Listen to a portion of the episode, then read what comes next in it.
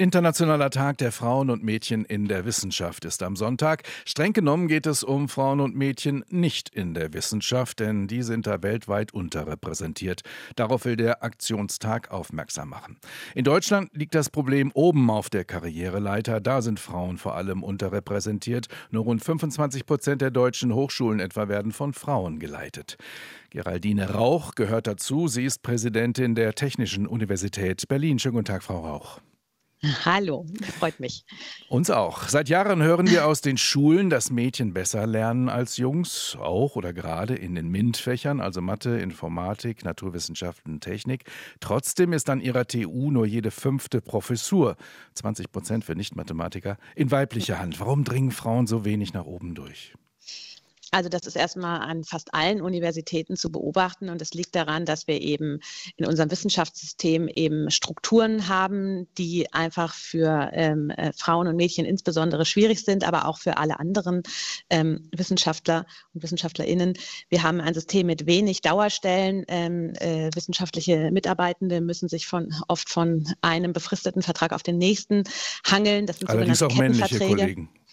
Das stimmt, das stimmt, aber natürlich äh, muss man sagen, ähm, also wann sind Menschen bereit, ähm, so ein Risiko in der Anstellung einzugehen? Und natürlich dann, wenn man in einer Phase ist, wo man vielleicht eine Familie gründen möchte oder schon für eine verantwortlich ist. Und es ist leider immer noch so, dass ähm, Pflege von Kindern und Angehörigen ähm, zu einem größeren Prozentsatz äh, bei, äh, bei Frauen liegt, dann ist das natürlich schon ein Hinderungsgrund. Und dazu kommt noch, dass wir an Universitäten gerade bei Promotionsstellen immer noch eine Praxis haben, dass oft Teilzeitstellen vergeben werden, aber Vollzeitarbeit äh, gefordert wird, was letztlich eigentlich auch juristisch ähm, nicht geht aber immer noch gängige Praxis ist. Und wir haben eben ein hohes Machtgefälle. Also ProfessorInnen haben äh, eine, eine sehr große Macht, die wissenschaftlichen Mitarbeitenden haben sehr wenig Macht und sind in einem hohen Abhängigkeitsverhältnis. Und das alles sind eben Strukturen, äh, die nicht gerade förderlich sind, äh, wenn man als junger Mensch äh, vielleicht gleichzeitig Privates mit einer wissenschaftlichen Karriere verbinden möchte. Ist es auch ein Boomer-Problem, dass da auf den Professorenstellen vor allem eben noch ältere weiße Männer, sage ich mal, sitzen?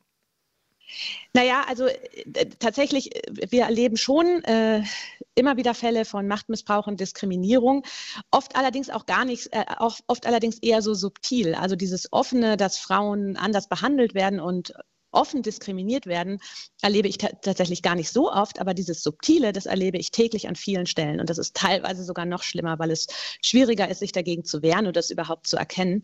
Äh, also es ist sicherlich so, ähm, dass wir natürlich ganz tolle Männer auch in Leitungspositionen haben, die, die Tolles bewirken. Da darf man natürlich jetzt nicht irgendwie äh, sagen, dass es da eine Gruppe gibt, die sich grundsätzlich äh, schlecht verhält. Aber nichtsdestotrotz ist es natürlich so, dass äh, es auch in solchen Strukturen oft wenig Verständnis gibt, wenn Frauen äh, entweder als wissenschaftliche Mitarbeitende oder auch in Führungspositionen zum Beispiel Kinder haben und die auch mal von der Schule oder vom Kindergarten abholen müssen. Und das sind natürlich schon so Sachen, die einem dann auch von KollegInnen irgendwie gespiegelt werden. Und das hindert einem natürlich auch daran. Ja. Wie können Sie den Frauen da helfen als Präsidentin der Technischen Universität? Wie können Sie Strukturen verändern, sodass sie besser in die Lebenswelten hineinpassen?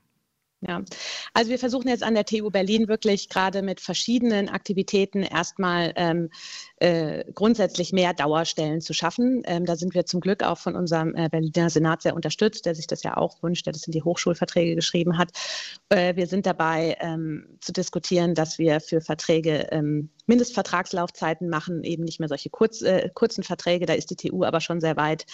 Äh, wir haben schon ein Commitment, dass wir ähm, Promo promovierenden Stellen äh, zu einem gewissen Prozentsatz eben, also dass, dass wir in der Regel 100 Prozent Stellen ausgeben, aber eben keine 50 Prozent Stellen. Das ist schon sehr gut. Ähm, wir setzen gerade auch äh, TU-intern ein großes Auge oder sehr viel ähm, Energie da rein, gegen äh, Strukturen von Machtmissbrauch und Diskriminierung einzutreten, was trotzdem schwierig ist, weil sich eben Betroffene oft auch gar nicht trauen, sich zu melden. Und darüber hinaus gibt es natürlich Appelle, die wir äh, an die Politik senden. Äh, jetzt gerade wird ja im Bund das Wissenschaftszeitvertragsgesetz äh, diskutiert. Das hätte bei einer Änderung eben die Macht, eben diese Kettenverträge und Befristungen äh, äh, deutlich einzuschränken. Momentan sieht es allerdings leider nicht so aus, als würde sich, würden sich hier die durchsetzen, die hier sozialere Beschäftigungsverhältnisse haben wollen. RBB 24 Inforadio vom Rundfunk Berlin-Brandenburg.